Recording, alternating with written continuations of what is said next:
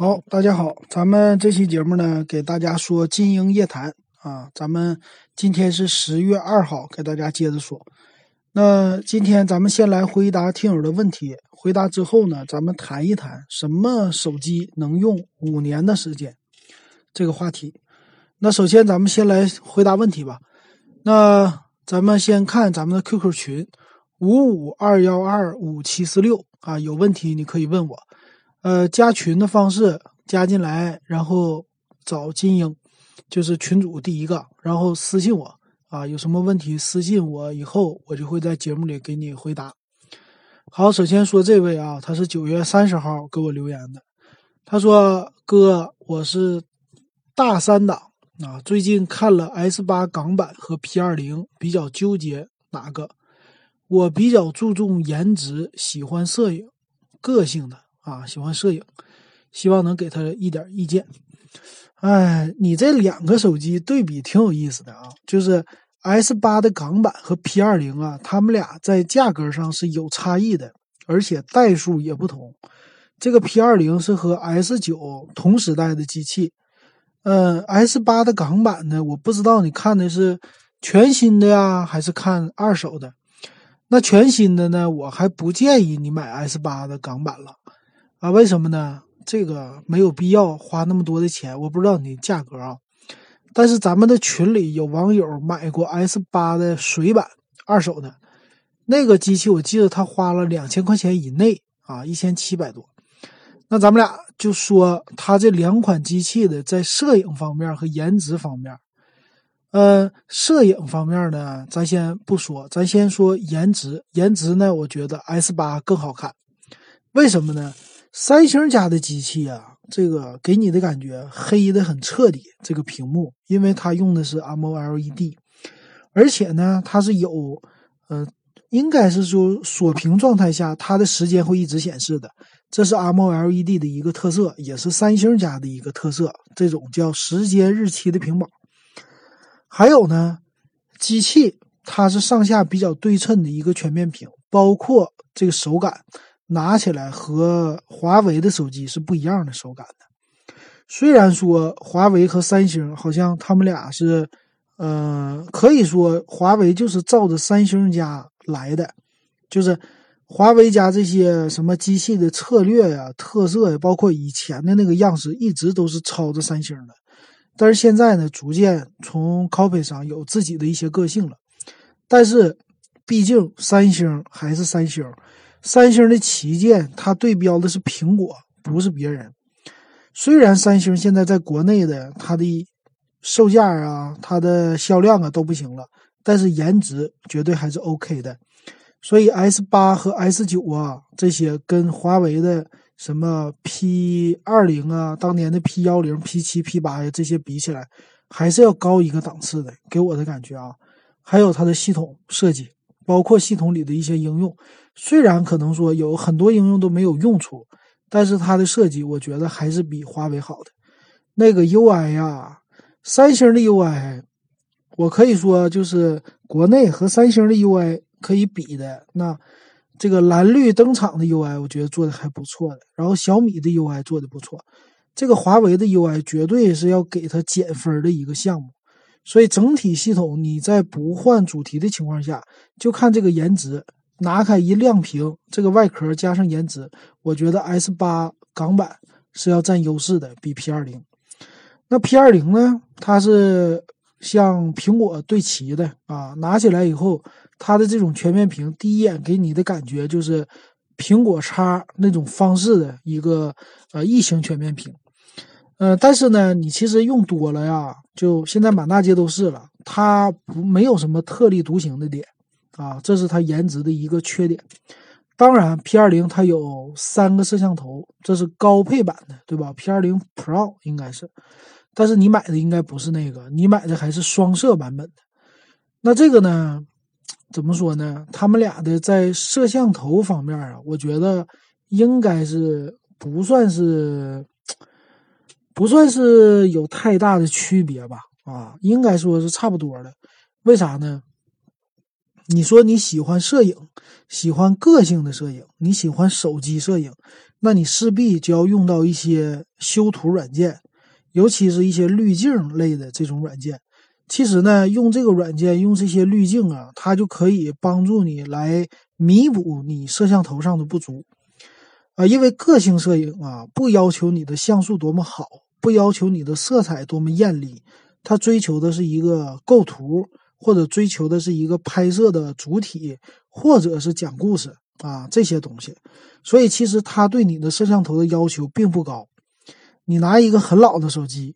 啊，你比如说拿一个两百万像素、三百万像素的手机，你去拍，你拍完了以后，你做一个手机上的软件，比如现在 iPhone 很流行的一些呃软件，你做一个修图的处理啊，它也能拍出来不同的这种感觉啊，比如说模糊感呢，比如说啊这种照片有有的时候它不清晰的时候，这个噪点反而也是一些优势啊，这就是。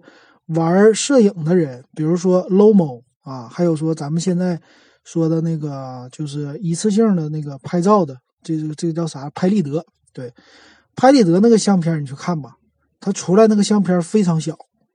呃，我接触不多，但是朋友有啊，他那个啪一拍出来给你一张照片，我说根本就看不清楚，对吧？尤其是人多的时候，你拍大头贴那个东西是最好的。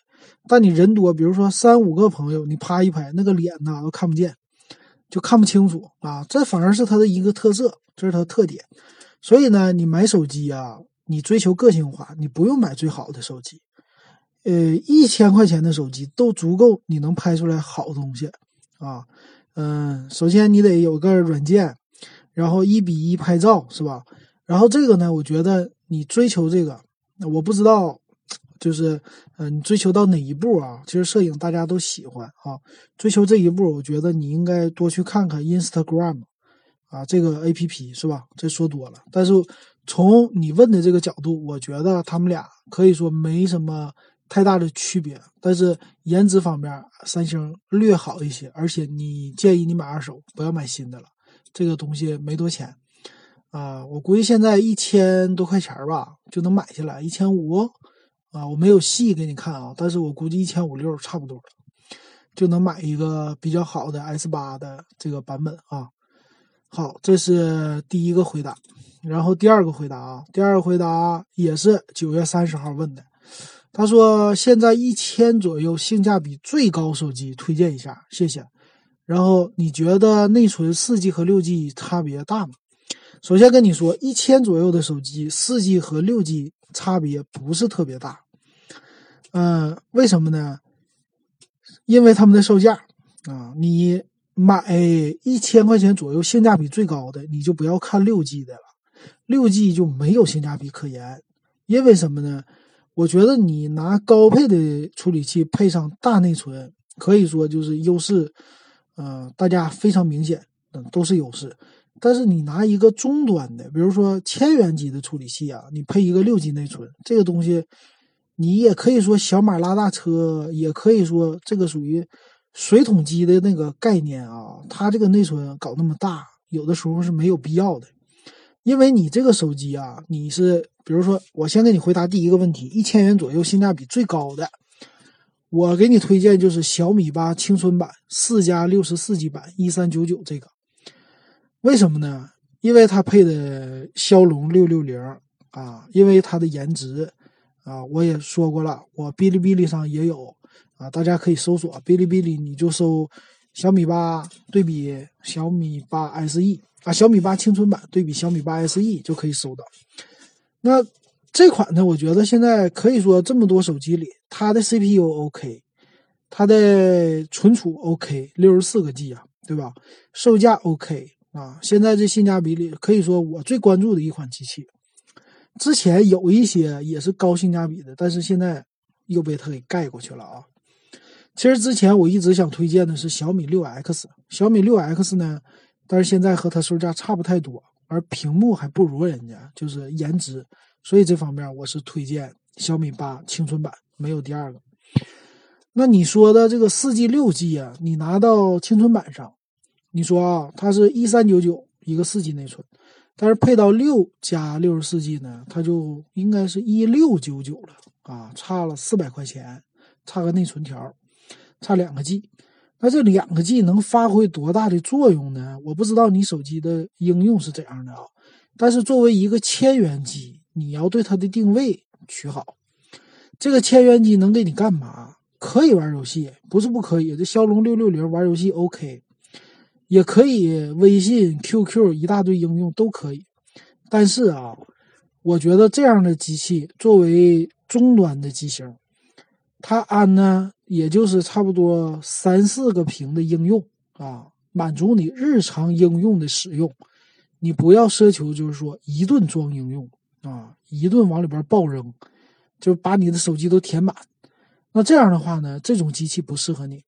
如果你有大容量的需要，还有呢大处理的需要，比如说你照片会一个劲儿的往里放，你的微信呢你会同时开两三个，比如说两个是双开，你开两个微信，你有一大堆业务要处理，然后你有一大堆的群要加，你也不看，那这个时候啊，你需要的是高端机型，不是低端机。为什么呢？这个高端机的，尤其是这种这种多应用，然后应用里边的多线程，你像这个微信一堆 QQ 群一起说话，这个要求它的 CPU 的处理能力。所以呢，你这个应该选配骁龙八四五的处理器，或者骁龙八三五，或者干脆就 iPhone。但是你用千元机啊，呃，满足你日常使用的话，你这种呢就不需要这种。大的处理器加大的内存了，其实它俩是相辅相成的啊。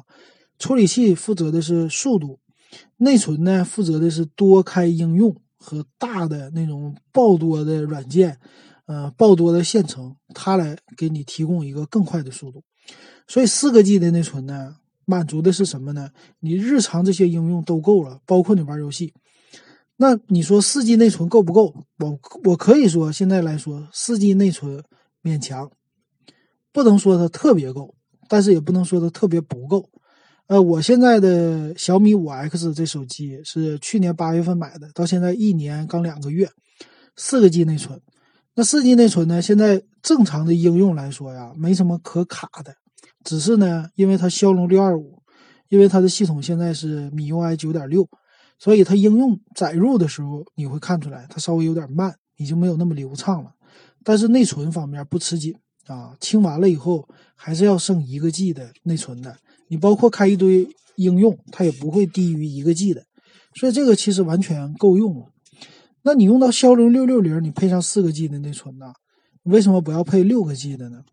因为你配六个 G，花一六九九的价钱，你就可以有更高一个级别的选择了。你可以配啊这个七幺零的处理器，骁龙的。啊，或者你再高一点，你配一九九九的，你就直接上高配处理器了，加四个 G 内存，或者是选某一个六个 G 内存的啊，这么来选。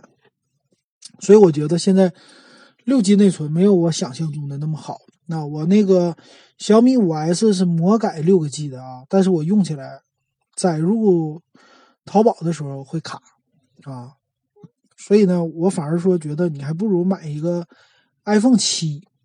如果有这种大内存的需要的话，iPhone 七啊，你别看人家内存小，但是处理这些应用都不卡。你什么大的应用你就来吧，啊，各种应用你就开吧，狂开狂开就不卡啊，这就是 iOS 的一个好处。所以你有这么贵的钱呢，你就去买一个苹果就好了啊。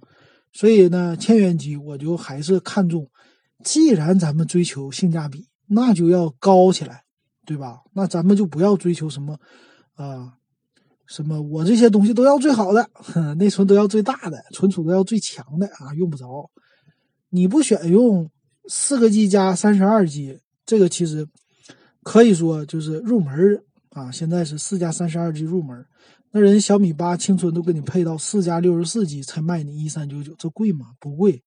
再过两个月还能优惠一百块钱，一二九九，那这个价格完全可以接受，我觉得非常好啊，所以推荐那个给你。好，再说一个啊，这个是昨天十月一号，这个叫叶子，他说群主两千块左右的手机推荐一波，本人偶尔玩一下吃鸡。呃，两千块左右的手机啊，两千块左右其实就上升到一个性价比高的，属于旗舰机的这种类型。呃，大部分的，比如说华为家的荣耀系列，呃，小米家的八系列，是吧？还有一大堆机型，其实都是两千元左右的这个价位。虽然这个 OV 厂商啊，他们俩之间，啊，两千多的其实性价比不算太高，但是也是属于旗舰级别的了啊。呃，三千多的属于更高级别的旗舰，这个咱不说了。呃，两千元左右的呢，你应该选什么？首先。咱看你是两千块到两千五之间，还是两千五到三千之间，折个中吧，就是啊两千五左右啊，这么来选的话呢，我觉得你应该首先第一个 CPU 你都看最新的，比如说麒麟的九七零，还有呢呃骁龙的八四五这些你都可以选。然后呢，内存方面，内存方面刚才说的四个 G、六个 G 你都可以选。存储方面的话，其实六十四 G 啊，六十四 G 也够了。反而这种两千多的手机有一个缺点，就是它不带 TF 卡插槽啊，很多手机都不带这种扩展。呃，这是他们定位旗舰的一个特色啊，这点不如千元机。那这种手机推荐什么呢？我建议你啊，就是荣耀十 V 十啊，这些你可以看看。我不知道你还有没有什么屏幕的需求啊？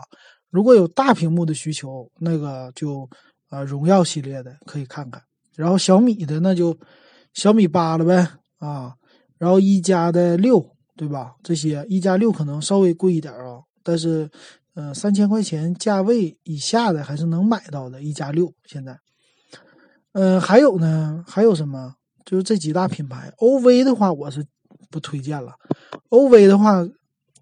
偶尔玩一下吃鸡，看看你也没有说要不要颜值。如果你要颜值的话，其实 OV 的是可以选的啊，但是它的总体性价比不高，你没有追求性价比嘛？所以 OV 呢是作为嗯第二种吧，或第二梯队的选择吧。我觉得第一梯队咱们还是呃荣耀加上小米，或者是这个一加还是可以的。然后第二梯队，因为它性价比不高，咱们再选啊那个 OV 厂商的这两款，呃，这是两千多左右的这个价位的吧？嗯，这个价位其实小米什么 Mix 啊，小米 Mix 二 S 啊，现在反而不推荐，因为它的售价一直还挺坚挺的，没有降价。但是这手机呢，缺点不少，首先就是重量，它太重。啊，这个全面屏呢，它也比较尴尬，就是它的这种摄像头的摆放的位置啊，和现在有点格格不入，所以它其实呢维持一个高端的形象，但是高端不起来，所以应该降价，但是他们家不会降的，而且这手机这个保值也就不用说了吧，啊，所以没什么可可玩性了，我觉得。然后这种两千块钱手机，你就闭眼睛看吧。就算是 OV 家的，它用骁龙六六零处理器玩游戏都不在话下，啊，这个跟玩游戏没关系了。嗯，还有呢，如果你不介意二手，我建议你就看 iPhone 啊，两千多，新的现在 iPhone 七都能给你做到两千六七了吧，三十二 G 的。嗯，二手的话呢，iPhone 七一百二十八个 G 也能做到两千多了。啊，选二手的话，一年的这种二手平台也有很多。其实买 iPhone 七，我觉得是这些手机里都比它好的啊。iPhone 七是最好的选择，这是我的一个回答。好，然后今天还有两位，今天第一位这叫帅士之滨，帅土之滨吧。他说的叫手机换电池，自己买电池换上，什么品牌的好，能用得住的。是原装的还是一些其他品牌？是不是去售后换更保险？呃，首先呢，你去售后换，你这个机器换电池啊，应该都超过一年，超过质保期了。那你去售后呢，要看它的价格。如果你是苹果的，那你现在去售后比较便宜啊，售后给的价格比较低，呃，是两百零八还是一百多呀？我忘了啊。但是苹果的建议你，如果想换的话，你就直接去苹果专卖店去那个售后就好了。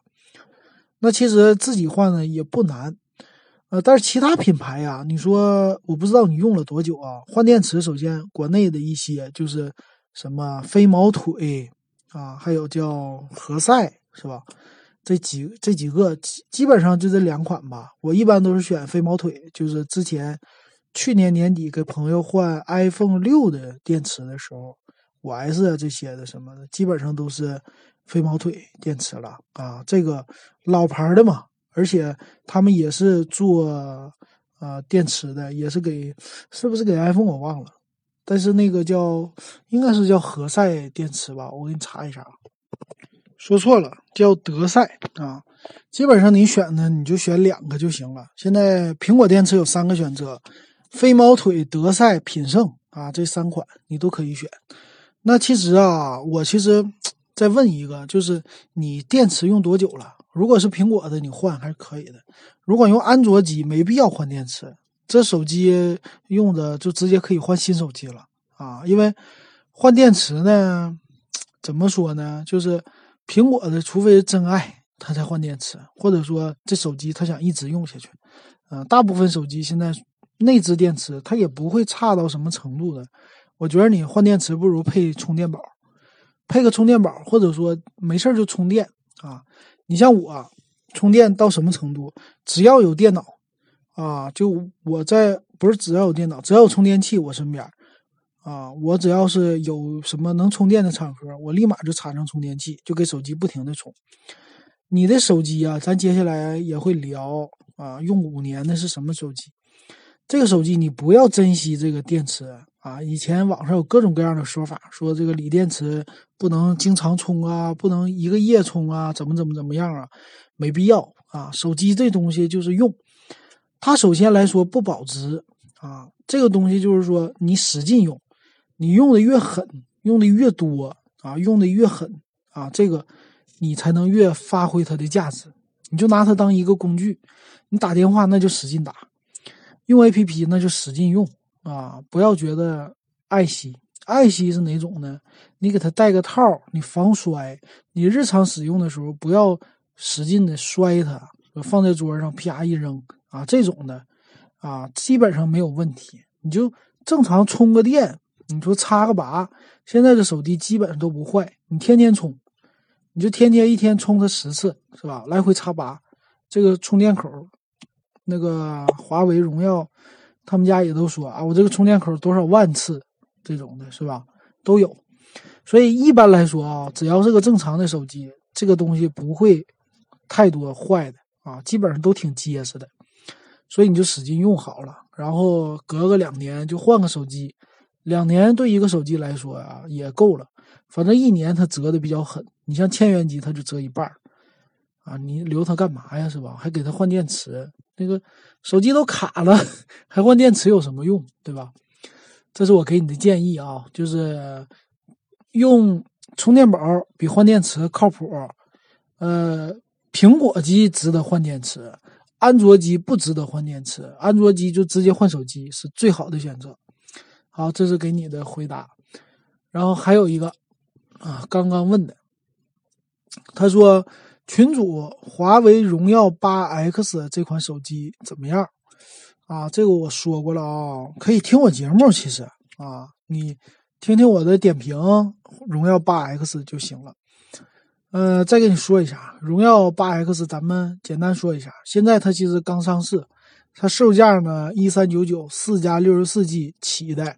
那这个手机呢，六加六十四 G 以上的，就是最低配以上的就别买了啊。这个手机我给的建议，因为啥呢？它不值得。为什么呢？它用的是麒麟七幺零的处理器，大家可以看一看，说是对标骁龙六六零这种处理器呢，你就按照一个最低价。买它的颜值，我觉得是可以的，可以买。现在这个价格也 OK 的，因为它毕竟是个荣耀的牌子，外观也好看。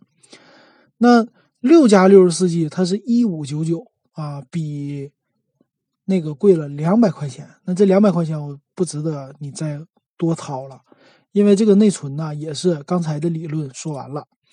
然后六加一百二十八 G 一八九九，那就更不用说了哈，没有必要啊，所以。要买就买最低配一三九九可以买，因为毕竟是荣耀的牌子，售价、颜值啊什么的都 OK 的，啊，虽然说跟小米的比起来，那我当然小米八青春更好，但是这个也可以买。好，那这个给你的回答啊，可以买的。好，那 QQ 群呢，咱们就回答完了。那接着说呢，微信公众号，微信公众号叫电子数码点评。嗯，还有两个问题回答啊。那第一个是三金山水，他问的，他说 vivo Z1 和 vivo Z1i 哪个好一点？不用问，第一个 vivo Z1，vivo Z1 现在也降价了啊，好像是一千三百九十八，咱们群友有说的。所以呢。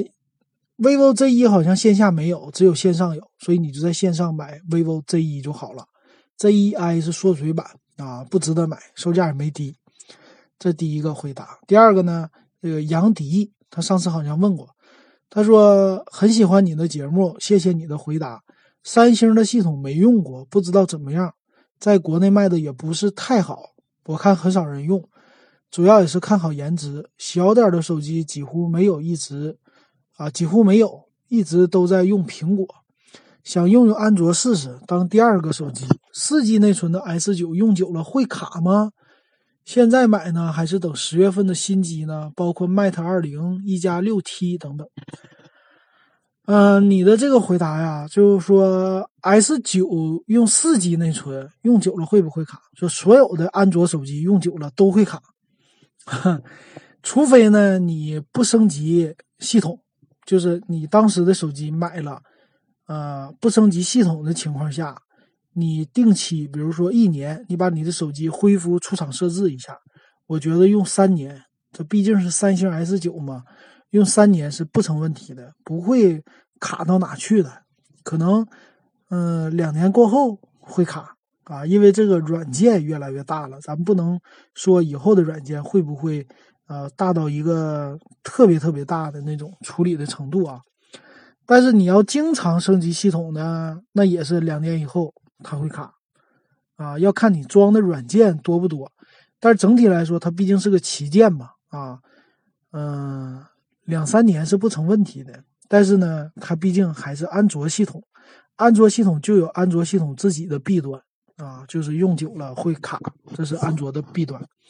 你包括苹果，其实老一点系统它也会卡，但是苹果优化好。那你说什么时候买呀？S 九啊，买新的，你其实它不会大幅降价的。什么时候买呢？就是 S 十发布以后买是最合适的。呃，S 十什么时候发布？明年才发布了。所以你说你现在什么时候买呢？你不着急就等双十一啊，等双十一看一看。双十一过了呢，就是元旦，基本上这两个节日，呃，春节不会太低的价格，这基本上就是后边的几个点了啊。那你要看新机啊，什么 Mate 二零啊，一加六啊，首先 Mate 二零价格不低啊，屏也大，跟 S 九不是一个等级的，就是他们俩不是一个风格。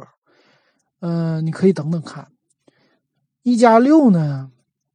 一加六 T 啊，这个也是一个小改版，从这个它的六 T 命名上来说，但是我估计它会应用一些新的黑科技啊，这是一加加的特色，加入一些新功能，所以你可以试一试，等一等。但是，一加六 T 跟 S 九颜值方面比不了啊。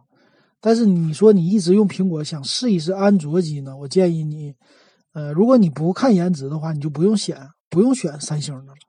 因为三星这个，毕竟它真是没有什么保质保那个保有量，再加上售价太高。安卓机现在国内这么多便宜的，是吧？你买个三千多的就 OK 了。嗯，你看颜值，什么 OV 那些厂的颜值也不比三星 S 九差啊。所以其实你完全可以再省个一千多块钱买国产的，反正都一样啊，用起来。好，这是给你的一个回答啊。今天咱们所有的回答就结束了，时间比较长，半个小时。那接下来呢，咱们说说什么手机能用五年。首先说结论，什么手机呢？iPhone 啊，就这一个 iPhone 手机能用五年。还有一个什么手机呢？听我慢慢给你道来吧。那我为什么想这个话题呢？我就在想啊，其实，呃，我们现在的这个可以说。社会比较浮躁，我们人心也比较浮躁。其实电子产品呢，没有咱们大家想象的那么脆弱。我们一直其实一直报道，你看我点评新的手机、新的电脑，其实换手机我们的频率越来越快。呃，现在你能用两年的手机有啊，但是嗯，大部分人吧会用的时间长一点啊，但是有一部分人，包括我，其实年年都在换手机啊。苹果其实他们也是鼓励你叫年年换新，那这个呢，都是一些广告的宣传。它其实就是广告的策略了，就用那个新的技术啊，来吸引你来买手机，然后呢，他们好赚钱，因为这个东西啊，它毕竟是一个消费品啊，大家其实把它当一个时尚消费品来用了。呃，其实呢，它手机是一个耐用品，不算是一个太时尚，或者说不算是一个那种消费品吧。就是说，真正的消费品应该是什么呢？就是我们的啊，洗头、洗发水儿、肥皂，嗯，擦脸的、抹嘴的，或者吃的这些东西，这是消费品。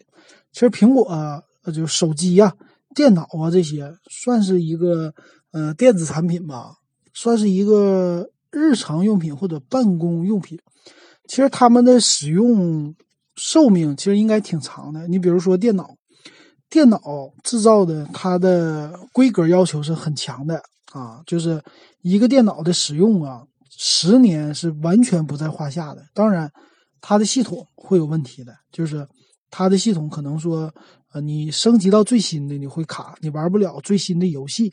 但是呢，它在你原装出厂状态下解决你现有的问题是完全 OK 的，而且软件的支持也都是 OK 的。所以我当时我以前记得看一些新闻，嗯，游记吧，个人的旅游游记，他们去新西兰有一个，说他在那儿住的时候有一个房东，那房东有一台电脑，大概是十几年前还是二十年前就不好说了，反正很老的一台电脑，他干嘛呢？他还在用，他干嘛用呢？他就是，嗯，用来收发电子邮件。啊，做这个用途，还有一个是国外是好像写小说很有名的，是叫不是魔兽世界，是叫什么争霸还是什么的，反正很有名的国外的一个科幻小说。那这个人呢，用什么电脑写呢？用最老的，最开始是用 DOS 系统来写的啊，就用那个软件写。所以他用这个电脑干嘛呢？他就用这个电脑来写小说啊，一天写多少字？嗯，后来好像升级了啊，但是之前他一直用 DOS 下的那个系统在写，那没问题，十几年一直都用一个，就当打字机在用了哈。还有一大部分呢，都是什么？像我朋友家，他有个电脑就不怎么用了，但是呢，啊，十年了，还还能开机，还能用啊。这是说的电脑的一个使用的时间非常长啊，只要你不玩游戏啊，那些什么做一些。呃，处理呀会用很久很久的。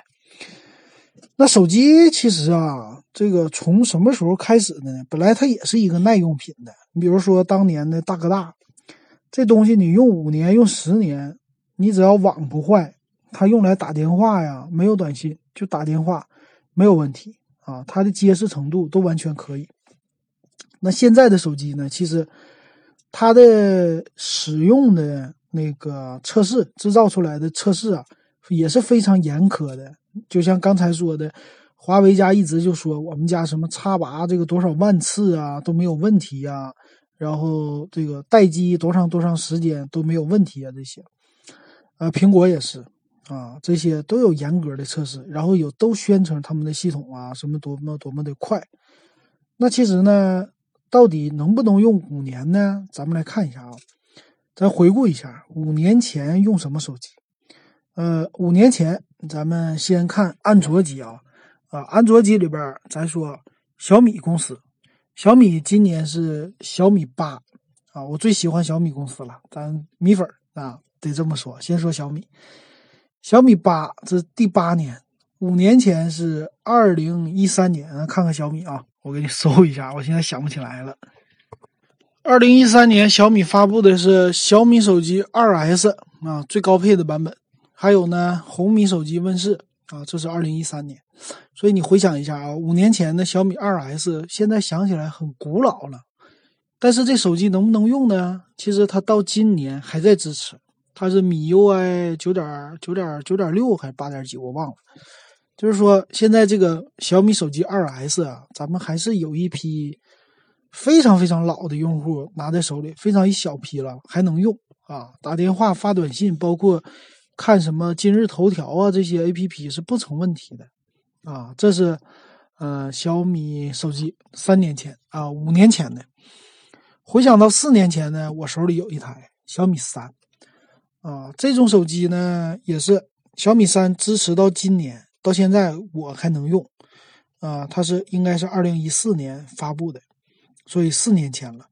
那这个手机呢，可以说啊，就是你基本的应用我已经能升级到最新系统，打电话、发短信都可以，包括 APP 都可以。但是呢，问题是，你支持到最新系统以后，这个手机会很卡，啊，可以说应用的体验不好，但并不是不能用。如果你保持当年出厂。或者说，二零一三年你升级到二零一五年，两年了，然后你就保持当时的这个系统的话呢，用到现在呀，也不会太卡。如果你再能刷到之前的，应该用起来还会流畅一些。啊，这是小米，就是小米手机了。然后咱们再回顾一下，回顾一下谁呢？三星吧。三星是二零一三年上市的三星 S 四。啊，当时也是很牛的了，啊，两个 G 的内存，然后是一零八零 P 屏幕，安卓四点二系统，S S 四呢，其实和小米这个二 S 差不多了啊，拿到现在基本上用的人看到的非常少了。还有呢，就是当年出的 Note 三啊，三星 Note 三很经典的一个手机，在当年非常贵，啊，这个手机呢，现在用起来也是非常卡，这个系统，我记得我朋友 Note 三去年还有人用。嗯，屏够大，但是用起来切换的这些确实卡的已经和这个小米三差不多了啊，比较卡，就影响你正常使用了。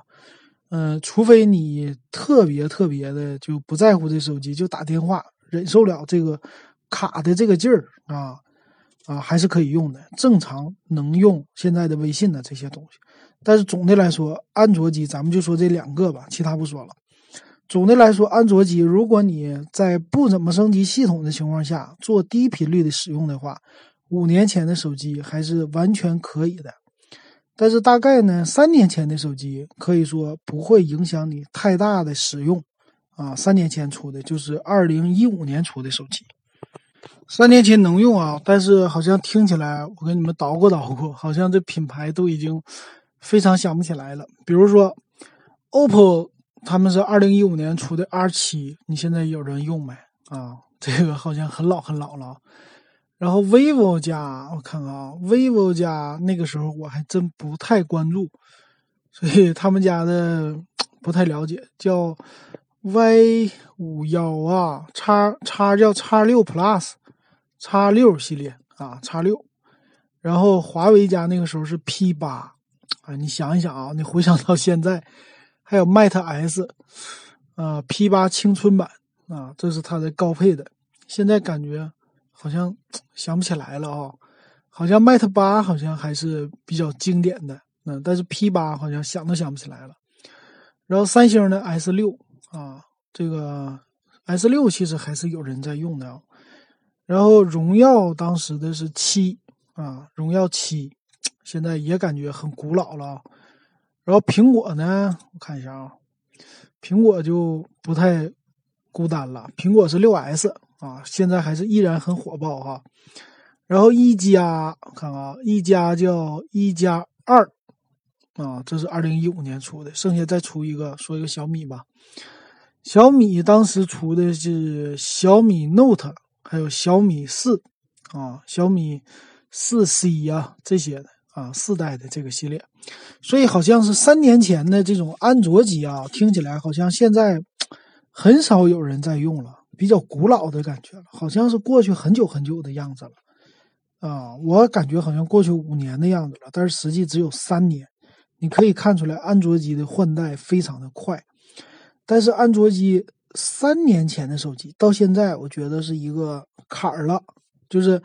它的使用啊，进入到一个要被淘汰的这阶段，已经快到不能用的阶段了。但是能不能用呢？还是能用的，不是那么特别的卡。但是过了机过了三年以后，这机器应该是问题就很大了，就可以淘汰了啊。所以其实用起来，从这个体验上来说，你比如说，我还是拿我自己举例子，我的小米系列。小米系列，我的是手里有一个五 S，有一个小米五 X。那五 S 呢，应该是前年的了，去年、前年。那我看看啊，五 S 是二零一六年出的，其实只有两年的时间。但是其实，嗯，你拿在手里看起来的感觉啊，好像是有一点被淘汰了的样子了啊，就是。嗯，其实用起来不是那么特别的卡，但是偶尔会卡一下。所以其实安卓机呢，过了两年到第三年的时候，其实使用起来会影响一些。但是过了三年，使用起来影响就非常大了啊。其实一年以后也会有一些影响的，但是问题不大。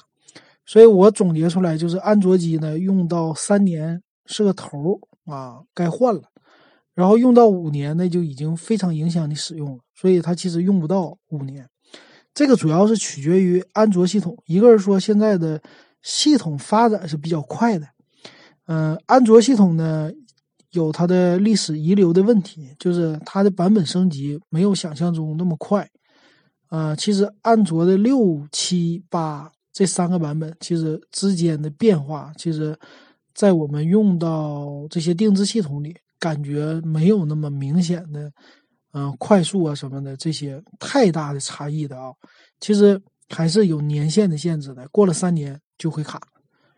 呃，这个取决于安卓系统自己本身有这个问题，到现在都一直没解决，就是它怎么能够用，呃，更好的来使用这些资源，还有呢，版本的碎片化没有解决好，啊，这是安卓手机的问题，呃。再说苹果手机能不能用五年？那咱们再看啊，苹果手机五年前发布的是哪一款？咱们找一下。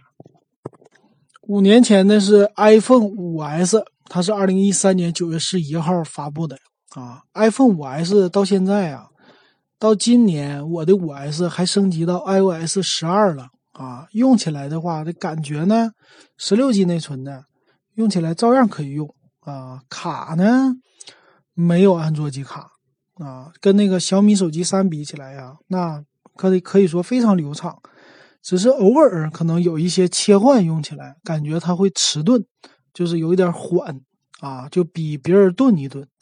但是呢，用起来不卡啊，不会有那种特别卡的感觉，而且很大一部分的应用还都支持，还都可以用啊，只是屏幕因为小，所以有一些体验不好。那。现在其实苹果呀，用到最低版的应该是 iPhone 五，还是有一大批用户在使用的。嗯，这是苹果五 S。那再说刚才三年前，二零一五年是六 S。其实六 S 啊，现在还是一个销量非常好的手机。嗯，就是二手机里，很多人其实买苹果的二手。买六 S，你比如说我现在卖的那个，我在群里说的，我帮朋友卖的，他的指纹坏了，但是他一百二十八 G 存储，他现在还能卖到一千三百九十九，我给他标价啊，嗯，所以呢，可以说他那个用起来就更不卡了，玩游戏什么的都 OK，啊，可以和现在的那个旗舰差不多两千块钱左右的安卓机，其实都能可以对标起来的这个 iPhone 六 S。所以你能看出来啊，就是苹果的手机其实是非常非常，呃，保值。以前是保值，现在不保值。但是非常好的是，它五年用起来可以说，嗯，不卡。这点是非常好的，就是说它可以用五年啊，除非你成天摔给它摔坏，在你不摔坏的情况下，电池虽然有损耗，但是用五年是不成问题的。现在手机里边。这个安卓和苹果两大阵营里，苹果是没有问题的，这得出能得出这个结论。而且换代来说呢，苹果也是很经典。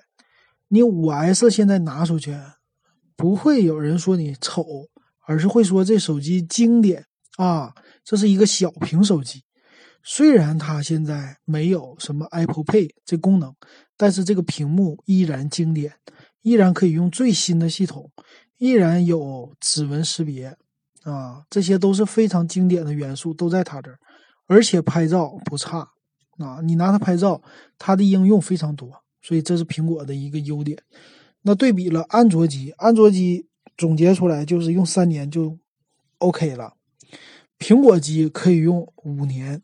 啊，超过五年也可以，六年也可以。那其实呢，苹果的好处是什么呢？就是如果你是一个真正喜欢使用手机的人啊，而且对使手机的应用不是那么重度的话，你其实买一个苹果呀，比如说现在八千六百九十九啊，这个最新的，你买了以后五年，你的残值就会剩到五百块钱。差不多你会亏掉八千，啊，其实一年的折旧很大的，一年的折旧一千六百块钱，啊，每年买 买一台安卓的钱，等于说每年换一台安卓的这个叫终端机型千元机，每年都可以换一个。但是呢，它在你使用的这五年会给你一个稳定的体验，就是你用起来，你系统该升级升级。你的 A P P 就放在手机里不动就完事儿了，它不会死掉，它不会那个没有，是吧？它轻易的，除非你摔它，它现在也不进也不怕进水，啊，顶多会有一点老化。所以这就是苹果的一个为什么大家这么愿意使用，它有一个稳定性。当然，它现在售价还是贵啊，所以这也是为什么很大一部分用户，你像我，我当时就算我怎么算我都不想买苹果，因为每年我就。亏一千多块钱，我买安卓机 OK 了，但是确实这是苹果的一个优点。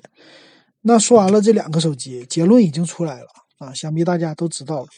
那还有一种手机啊，它用五年还是很经典，就是诺基亚这种功能机、老人机。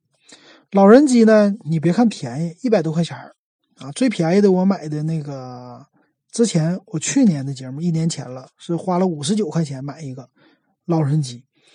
呃，老人机这个东西呢，其实用个两三年都不成问题，因为老人他的使用频率不高，啊，他这个按键呢本来它就松松垮垮，它用了三年还是松松垮垮，啊，不会有失灵的问题，因为它结构简单。那贵一点的老人机啊，两三百块钱的，其实用个两年都不成问题啊。那什么样的机器呢？就是诺基亚那种小巧的，比较就当年的幺幺幺零啊。这些现在的什么三幺幺零啊，这些你都可以用，用五年是不成问题的。为啥呢？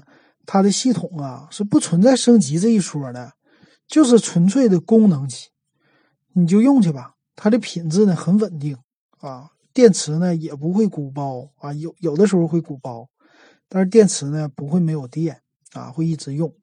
它给你提供的功能很简单，就是打电话、发短信啊，连微信都没有。基本上就是打电话的功能，满足你最多听个收音机，用一个手电筒就够了。这样的手机可以用五年。所以呢，啊，这个今儿的话题咱们就差不多快聊完了啊。什么样的手机能用五年？总个结，首选应该是苹果 iOS 系统的，这个可以用五年。之后呢，功能机可以用五年啊。比如说你现在买一个诺基亚。就买个最新的那个八幺幺零啊，六百九十九啊，七百九十九，没问题。五年以后这手机还是很经典，不会坏啊，你别摔它。OK，可以用。苹果呢，可以和它同时代啊。苹果就是说主主要的应用，苹果副摄副手机你可以用这个七八幺幺零，这是对不玩手机的人来说的，就是个用。那安卓机呢，就是排名最差的了。安卓机的升级最快，啊，升级最多，啊，缺点也多，是吧？但是它优点呢，就是便宜，啊，你每年你换，每年换一个那什么机，每年换一个你的这种千元机，不要换两千块、三千块的，两三千的你也用两年，啊，用到三年撑死了。其实每年的折旧啊，跟苹果比起来，你现在买个三千块的安卓机啊。你三年以后卖呀，你也卖不了五百块钱，啊，五百块钱都是打天儿的了。苹果是五年以后五百块钱，你们俩的折旧其实相差不太大啊，这只是算呗哈，两千五，咱说三千块钱的手机，按照折旧三年来算，平均一年是八百三十三，苹果是它的一个倍啊，但是你享受到的是不同的啊，它嗯。八百三十三的话，再乘以个五，差不多是四千一百六十六，再加上五百，就是一个四千六百六十六啊，就是五年的总成本是四千六百六十六的一个手机。那你现在安卓机，咱说五千块的啊，五千块的用五年以后，和苹果和现在的这个安卓机，就是刚才举的三千块钱的例子，三年以后卖五百的。其实你现在买一个五千块的、四千七百块的手机，五年以后可以卖五百块钱，你觉得可以吗？卖不了，对吧？三星的 S 九，五年以后卖不掉五百块钱，但它的折旧呢，还有系统应用啊，五年以后都卡的不像样了啊，用起来很费劲了。所以这是它和苹果的一个比较啊，可能算的有点复杂。嗯，所以总体来说呢，安卓机的特点就是使用成本低，换机成本低。只要你用两年一换，基本上我觉得两年一换是应该的了，不到三年的，呃，千元左右的，一千五百块以内的机器，其实用一年半换一个，折旧是和三千块的机器用的折旧是一样的。嗯。所以这就是我们这期说的一个手机耐用度吧，啊，基本上就聊到这儿了啊。下期咱们再看看有什么话题，我想一想，大家也可以放给我的微信公众号啊，电子数码点评给我留言，你想听什么类型的，或者咱们的 QQ 群五五二幺二五五七四六来告诉我。好，谢谢大家，我们这期节目就到这儿。